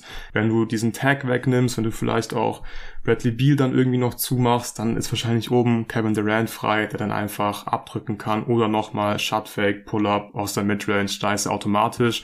Und die Andre Ayton ist einfach auch ganz wichtig, weil wenn die Defense halt pennt und nicht früh genug taggt beispielsweise, ist es halt ein Dank oder von mir aus auch ein wunderschöner mhm. Finesse-Layup von DeAndre Ayton, aber es ist einfach extrem effiziente Offense. Und wir haben, du hast es vorhin auch schon gesagt, die Andre Ayton hat schon gute Flashes gezeigt als Short Roll Playmaker. Und das wäre für mich auch nochmal so ein Ding. Ich will jetzt nicht sagen X-Faktor in der Offense oder Swing Skill, aber einfach ein Skill, der viel ausmachen könnte und diese Offense extrem gut tun könnte, wenn die Andre Ayton einfach, wenn er getaggt wird, den richtigen Pass spielen kann und da einfach auch Bock drauf hat. Weil, also, ich will mich jetzt nicht mit die Andre Ayton vergleichen, aber mir macht beim Basketballspielen beispielsweise einfach sehr viel Spaß, den Extra-Pass zu spielen, auf einen Dreier rauszuspielen mit einem Extra Pass und wenn die Andre Ayton darauf auch Bock hat, dann glaube ich, kann das richtig geil aussehen einfach in der Offense. Die nächste Action wäre zum Beispiel ein Spain Pick and Roll. Das kennen alle Suns-Fans auch. Das haben die Suns teilweise ja. gespammt mit Chris Paul. Aber ich finde es auch jetzt hier dieses Jahr noch gefährlicher. Hier sehe ich zum Beispiel eher Bradley Beal in der Rolle als Ballhändler.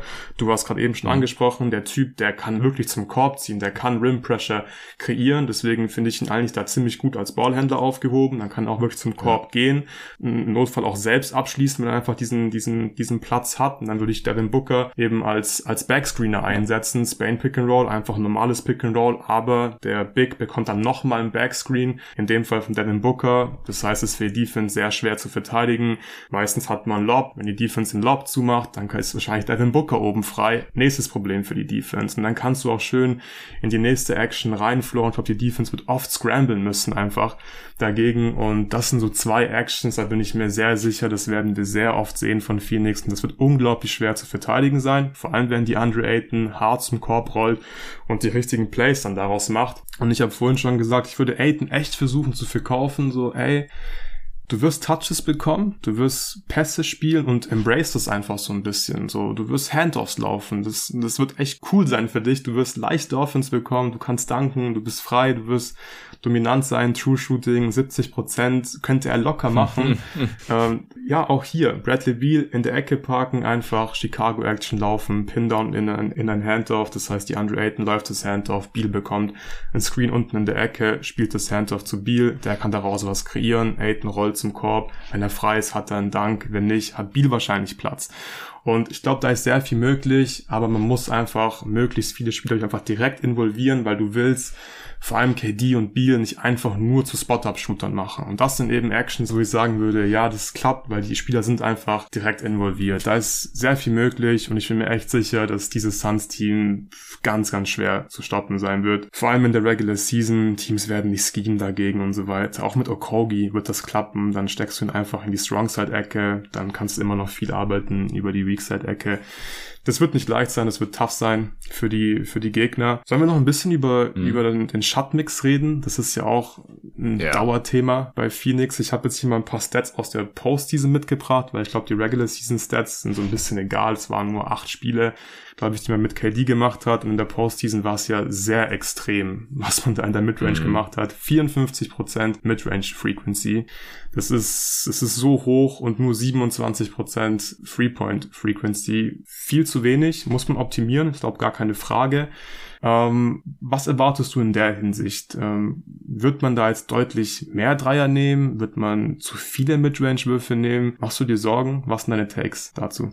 Ja, die Midrange-Mafia ist natürlich immer noch eine reale Gefahr, mhm. weil ich denke, das wird halt immer der Bailout-Move oder Wurf bleiben mit Booker, Durant, auch Bradley Beal und DeAndre Ayton, die den Wurf auch gerne nehmen im Team. Da, da muss halt Young und, und Vogel, die müssen halt äh, hart gegensteuern mit äh, gerade solchen Plays, wie du sie jetzt hier wunderschön vor unserem geistigen Auge aufgemalt hast. Was die Dreier angeht, also ich glaube, für die Rollenspieler werden auch unfassbar viele freie Dreier anfallen ja. durch diese Plays und durch die Konzentration auf die drei Creator, auf die drei offensiven Stars oder halt auch Ayton, musste halt taggen, weil sonst hat er einen hochprozentigen Abschluss. Muss bei Aiden auch dazu sagen, ja, okay, der könnte vielleicht öfter mal danken, aber halt auch die Non-Dunks ist ein krasser Finisher. So ist es nicht. Und äh, da ist dann halt, wie gesagt, die Frage, so nehmen die die selbstbewusst, die Rollenspieler, lassen die die fliegen und fallen die dann gut rein, aber halt auch bei den Stars. Also Booker, Beal und Durant dürfen gerne ein bisschen, bisschen mehr Dreier nehmen.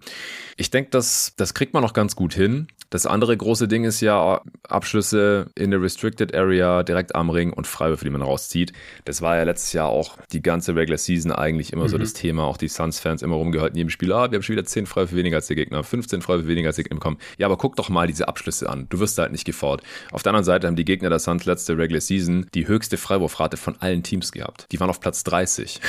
Und selber hatten sie die viertniedrigste Freiwurfrate, weil halt niemand außer Devin Booker zum Korb gegangen ist oder halt zumindest für die Position unterdurchschnittlich. Chris Paul geht gar nicht oder ging gar nicht mehr zum Korb und wird auch im hohen Alter nicht mehr. Da ist Bradley Beal schon mal ein riesiges Upgrade. Also das ist schon mal ein Riesenplus. Kevin Durant, ich befürchte, der wird auch nicht mehr in diesem Leben mehr zum Korb gehen als zuletzt. Der ist wahrscheinlich auch besser so für seine Gesundheit und er ist halt auch effizient genug aus der Float Range, kurze Midrange, lange Midrange, dass er sich das erlauben kann. Devin Booker, gerade wenn er jetzt ein bisschen mehr Platz hat, vielleicht auch noch als letzte Saison, kann ich mir vorstellen, dass er auch noch ein bisschen mehr wieder zum Korb geht. Bei Aiton wünschen wir uns das seit Jahren. Mal sehen sehen. Und das könnte natürlich auch noch ein Kriterium sein für den, für den fünften Mann. Ja, dass der, dass halt der spielt, der am ehesten mal noch ein bisschen Druck auf den Ring ausüben kann. Ähm, da ist jetzt natürlich auch niemand so wirklich prädestiniert, wenn wir mal ehrlich sind. Aber ich glaube, es wird besser werden als letzte Saison. Aber ich habe schon natürlich ein bisschen Schiss, dass, äh, dass es zwar sehr gut wird offensiv, aber dann halt nicht so super resilient, wie man es gerne hätte, ja. gerade für einen Postseason-Run. Also, dass man dann halt in den Playoffs wieder, wenn äh, die gegnerischen Defenses perfekt eingestellt sind auf die Offense der Suns, dass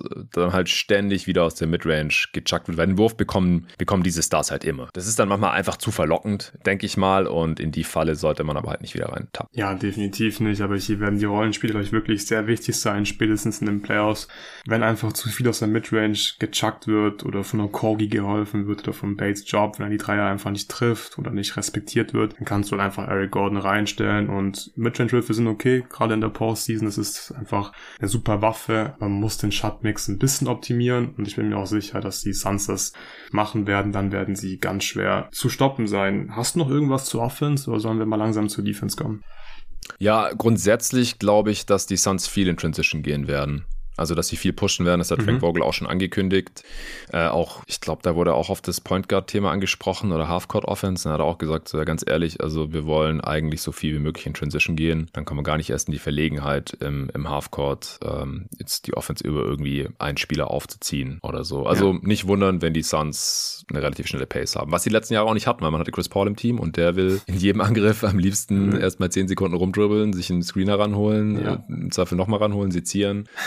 Das wird jetzt anders werden. Ja, ja, sehr guter Punkt. Langsamer wird's, wird's mit Sicherheit nicht ohne Chris Paul und finde ich auch einen guten Ansatz. Kommen wir zur Defense. Frank Vogel gilt ja als Defensivspezialist. Wir haben es auch schon immer wieder mal in dem Pod jetzt schon angeschnitten. Aiden wird wichtig sein, Point of Attack Defense und so weiter. Wie das Scheme aussehen könnte, besprechen wir gleich. Ich habe für dich erstmal ein Quiz mitgebracht. Ich weiß nicht, oh. ob du, ob du den Kings Pod schon hören konntest. Da hat Torben nämlich ein Quiz für mich mitgebracht und ja, ich finde ja. Quizze sehr, sehr cool.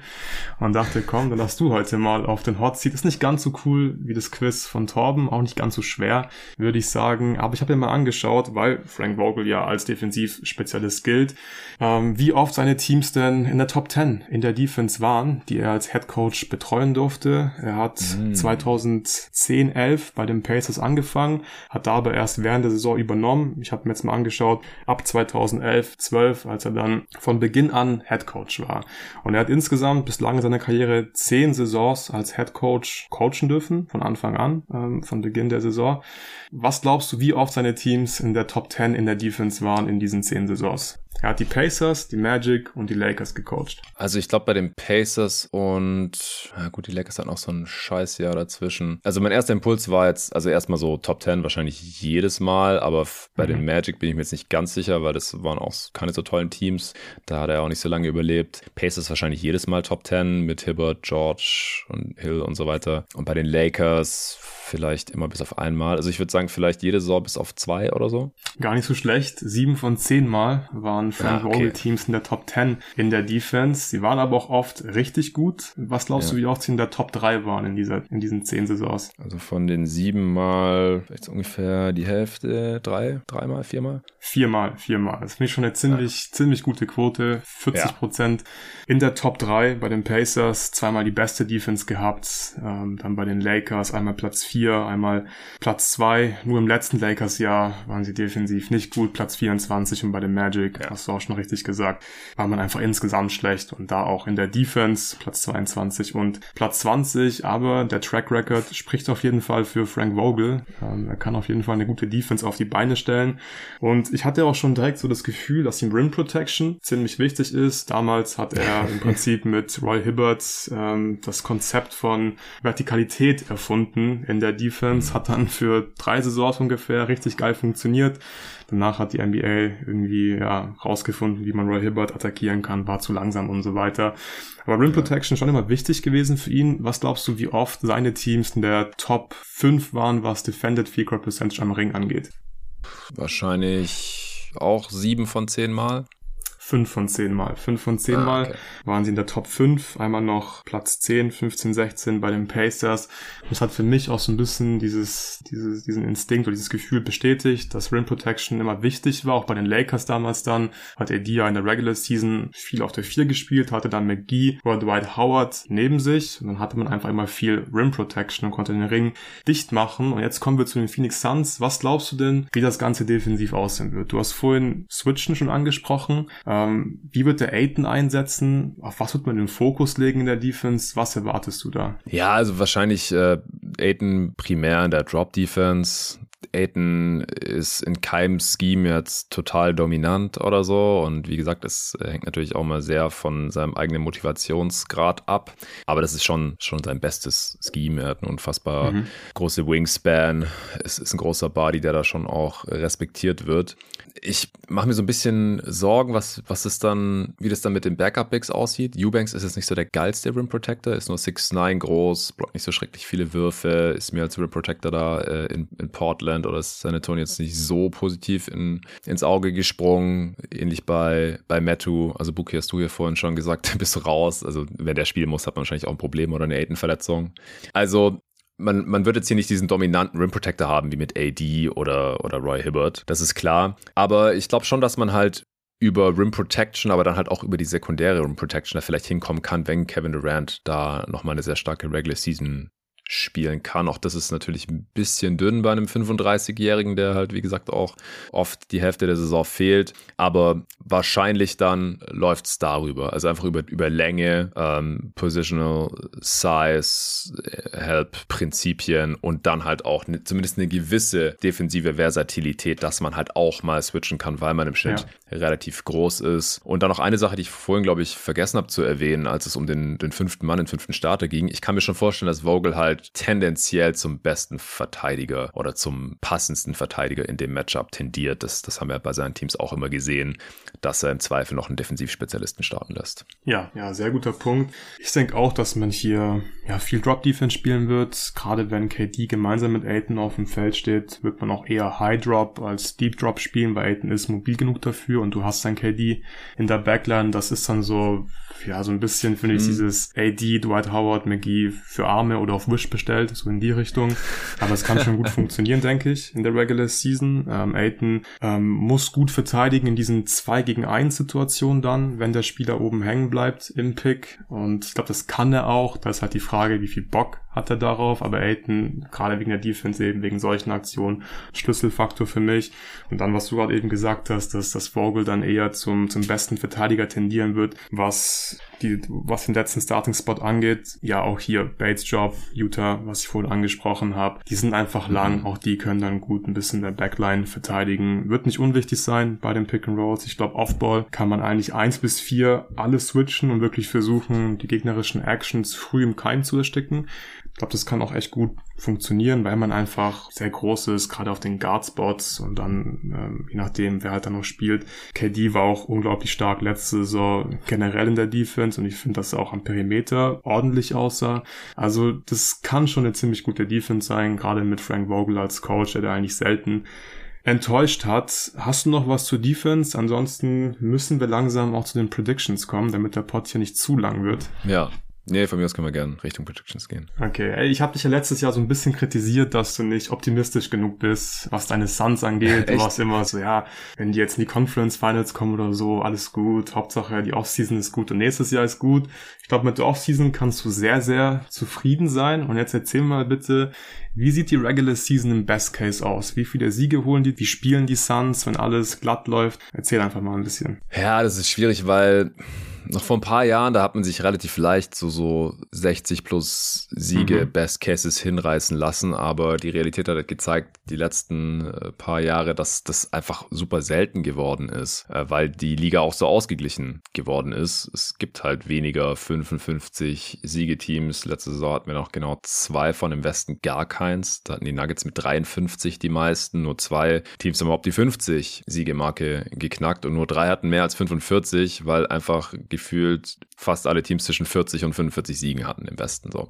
Die Suns sind ein Team, die sich da absetzen können, die können um Platz 1 mitspielen, natürlich im Best Case, vor allem weil die Nuggets vielleicht ein bisschen cruisen jetzt nach ihrer Championship und ich jetzt nicht so das andere Team sehe, das so eine Regular Season Wins Machine ist in der Western Conference und die Suns sollten das eigentlich sein, die sollten eigentlich den Anspruch haben, mit diesem Star-Trio, mit dem Team, was sie da jetzt versammelt haben, dass sie offensiv im Best Case halt Top 3 sind. Defensiv auf der einen Seite das Personal sieht halt irgendwie nicht so hundertprozentig überzeugend aus. Auf der anderen Seite haben wir halt auch schon oft gesehen, dass in der Defense Coaching mindestens die halbe Miete ist und dass man in der, gerade in der Regular Season auch aus suboptimalem Personal halt Top 10 Defenses rausholen kann. Und du hast ja gerade gesagt, Vogel ist es in sieben seiner zehn Head Coaching Seasons gelungen. Deswegen im Best Case sage ich schon Top 10 Defense, Top 3 Offense mhm. und dann hast du mindestens 50 Siege, vielleicht sogar Richtung 60. Also ich sage jetzt im Best Case, sage ich mal 60, haben wir eine 6 mhm. vorne dran Jahren. Vor zwei Jahren hat man ja die 64 Siege geholt, Franchise-Rekord. Aber das war halt, das war halt wirklich eine Regular Season Wins Machine. Das war mit Chris Paul und Monty Williams, der ein sehr guter Regular Season Head Coach auch war. Das ganze Roster hat irgendwie, also man hat sich das angeguckt und es hat einfach Sinn ergeben. Die Rollen waren relativ klar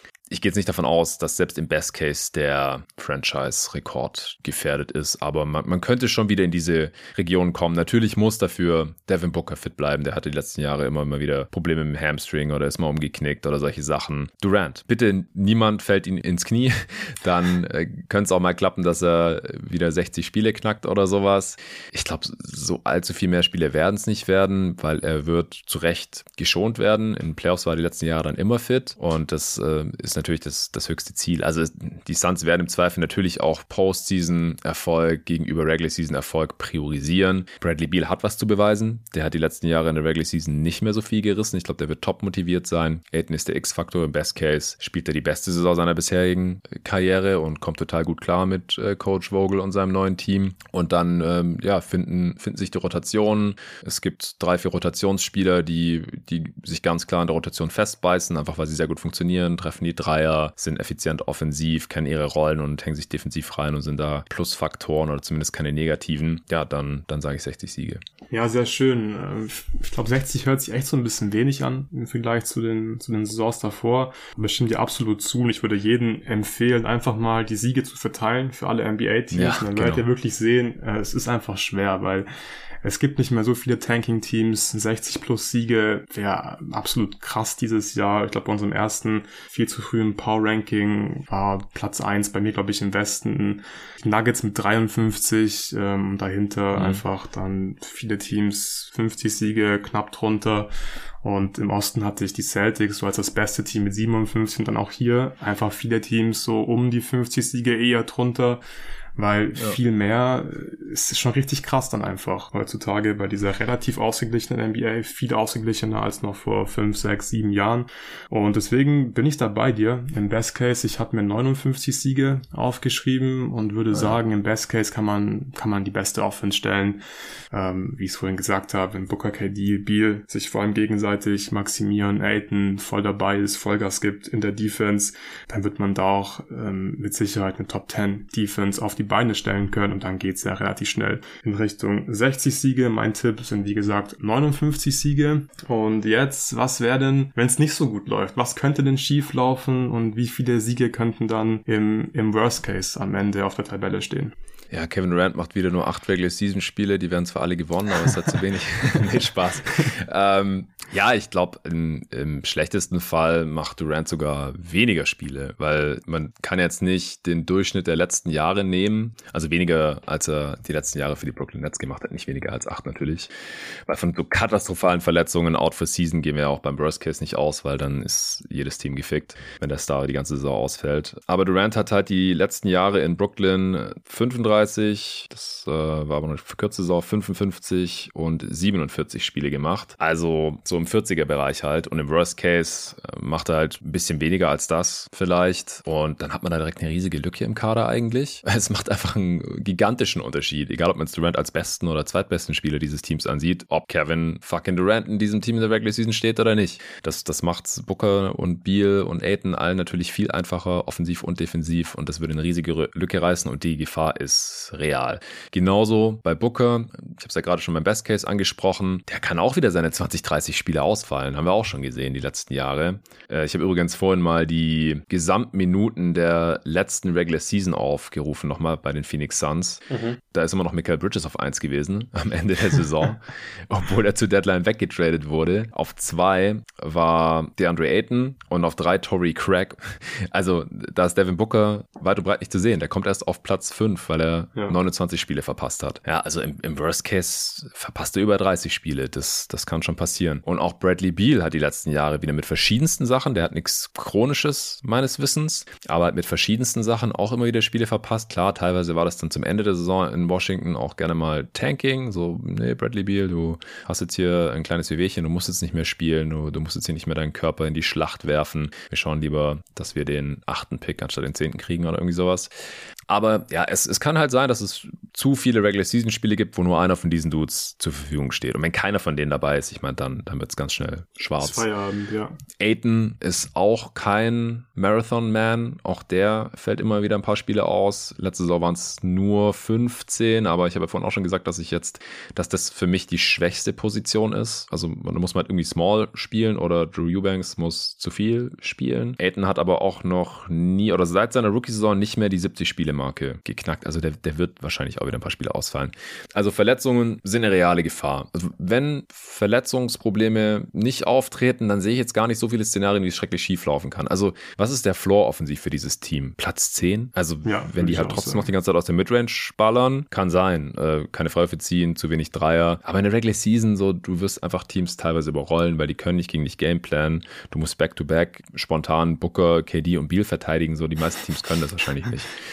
Defensiv, im Worst Case, ist es unterdurchschnittlich. Einfach weil Aiden immer noch keinen Bock hat da. In der Mitte kann das nicht ankern. Äh, Durant macht altersbedingt einen kleinen Schritt zurück. Booker und Beal können nicht so viel Point of Attack verteidigen und Okogi und Goodwin sind irgendwie nicht so wirklich spielbar und auch Bates ist nicht so der Wingstopper. Watanabe ist recht nicht. Damian Lee, so, dann ist das Personal vielleicht einfach zu schlecht. Und äh, Vogel, du hast es ja vorhin gesagt, der hat halt, wenn das Personal zu schlecht war, auch schon Defenses gecoacht, die irgendwie um Platz 20 rum waren.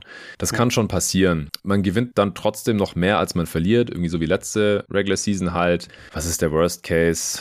44 Siege oder sowas in dieser Western Conference. Ja, ja, auch hier ist ja wieder nah beieinander. Ich habe mir 46 Siege aufgeschrieben, okay. Verletzungen, der absolute X-Faktor bei diesem Team. Ich glaube, klar, man muss Verletzungen einfach einplanen, gerade bei diesem Team. Die, die werden, die Stars, die werden Spiele verpassen. Alles andere wäre eine faustdicke Überraschung. Ich glaube, es würde diesem Team vor allem wehtun, wenn halt ständig ein Star verletzt ist, wenn dann der Rhythmus so ein bisschen fehlt. Du kannst sie nicht, nicht wirklich mhm. einspielen, du baust keine Chemie auf. Am Ende ist viel ISO-Ball, viele Midrange-Würfe. Aiton hat keinen Bock ähm, offensiver Rollenspieler zu sein und dafür defensiv richtig gut. Und dann denke ich, kann man halt bei so 46 Siegen rauskommen. Also ähnlich wie, wie letzte Saison. Aber ich stimme dir absolut zu. Der Floor ist, ist enorm hoch in Phoenix, wenn die Stars jetzt nicht alle die Hälfte der Saison verpassen. So, wir müssen langsam zur finalen Prediction kommen. Bevor wir das Ganze mhm. machen, dass du noch einmal deine Prediction für O-Rating und D-Rating raushauen und dann kommen wir zur Prediction und zu Over-Under Underline.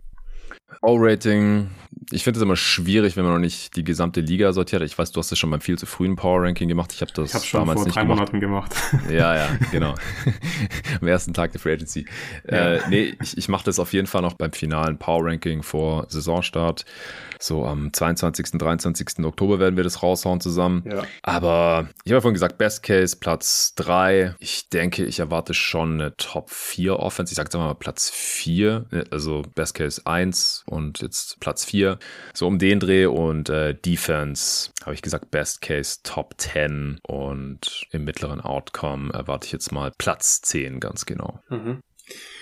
Ja, hm, ich sehe es auch hier wieder ähnlich. In der Offense rechne ich mit einem Top 3 Finish, wenn man jetzt nicht allzu viele Verletzungen hat. Defensiv, glaube ich, kann man an der Top 10 kratzen. Ich habe mir jetzt mal Top 12 aufgeschrieben in Defensive Rating und halt mit Tendenz nach Richtung Top 10 statt durchschnittliche Defense und dann wird man einfach ein sehr gutes Regular Season Team sein. Die Over-Underline liegt bei 52,5 Siegen. Finde ich ziemlich gut gewählt, ehrlich gesagt. Jonathan, mm. bist du Over oder bist du Under? Ja, bei unserem viel zu frühen Power Ranking habe ich 54 Siege gesagt. Da würde ich jetzt auch erstmal dabei bleiben, dann wäre ich Over. Meine Line, ist, die ich gefunden habe, ist übrigens 51,5, also noch ein bisschen niedriger, aber bin ja so oder so drüber.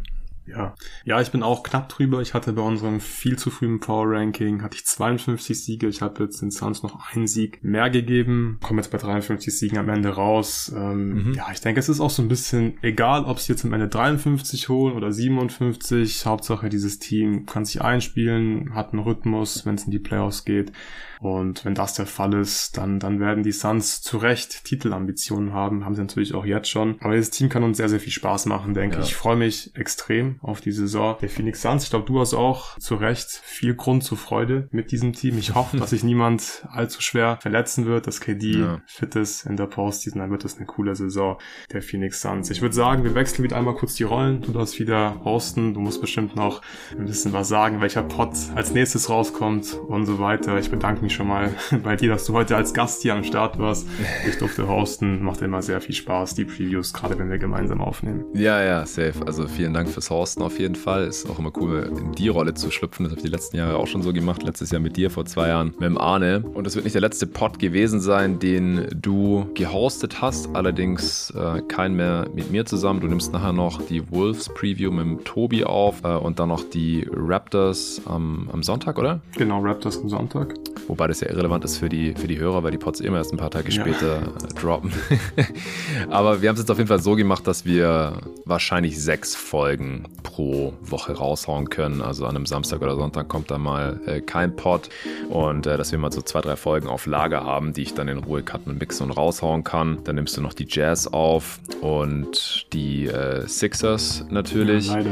Du hast äh, mit Torben schon die Kings aufgenommen, wird auch schon rausgekommen sein, wenn ihr diesen Pod hört. Am Freitag allerdings nur für Supporter. Ich muss den jetzt gleich noch zu Ende cutten und mixen raushauen. Heute am Donnerstag. Torben äh, nimmt auch noch ein paar Pods auf. Spurs Preview mit Nico. Das wird der erste Pod von den beiden Dudes zusammen sein. Ich bin schon sehr gespannt auf die Vibes. Äh, Torben ist ja im äh, Leben abseits von jeden Tag NBA Nikos Coach in, in deren Basketballteam. Das wird bestimmt cool. Äh, dann nehmen Torben und ich noch zusammen die Grizzlies Preview auf. Dann alle verbleibenden Teamnamen, die ihr jetzt gerade noch nicht gehört habt und die noch nicht rausgekommen sind, die fallen auch in meinen Aufgabenbereich. Äh, die nehme ich jetzt auch noch auf, die nächsten Tage. Als nächstes stehen da die Clippers, Knicks, Celtics und Lakers an. Also einiges zu tun. Wenn ihr alle Folgen hören wollt, dann dürft ihr gerne Supporter werden auf steadyhq.com slash jeden Tag NBA. Dann könnt ihr alle Previews hören, natürlich alle Folgen, die auch während der Regular Season erscheinen werden. Das ist normalerweise ein bisschen mehr als die Hälfte aller Folgen, landet hinter dieser Paywall. Es gibt pro Woche so im Schnitt zwei öffentliche Folgen, die jeder hören kann, genauso wie diese hier jetzt. Jetzt gerade sind es eher so drei äh, pro Woche, um die Leute ein bisschen heiß zu machen auf die neue NBA-Saison. Ansonsten könnt ihr natürlich auch alle über 200 bereits erschienenen Supporter-Folgen nachträglich noch hören. Ihr könnt in den Supporter-Discord reinkommen. Sobald ihr Supporter seid, falls ihr gerade zuhört und Supporter seid, denke ich, ich würde auch gerne in den Discord reinkommen. Das wird so oft erwähnt. Da sind wir drin und natürlich auch noch viele von den anderen jeden Tag NBA-Gästen und äh, über weit über 400 der jeden Tag NBA-Supporter. Da wird eigentlich jeden Tag über die NBA geschrieben, diskutiert, da werden News sofort geteilt und so weiter und so fort. Ihr könnt Fragen stellen für die Answering Machine, wenn wir da mal wieder eine aufnehmen. Und wenn ihr All-Star-Supporter werden solltet, bekommt ihr sogar ein T-Shirt oder eine Tasse mit dem jeden Tag NBA-Logo. Sobald ihr All-Star-Supporter seid, einfach mir eine Message auf Steady schicken, was ihr da haben möchtet, wohin ich das schicken darf. Und dann geht das raus. Vielen Dank dir, Luca. Sehr gerne. Viel Spaß mit Tobi nachher. Ja. Schöne Grüße. Freue mich schon, mir die Wolves Preview anzuhören, während ich sie schneide und dann raushau. Und äh, danke an Coro fürs Sponsoren dieser Folge. Bis zum nächsten Mal.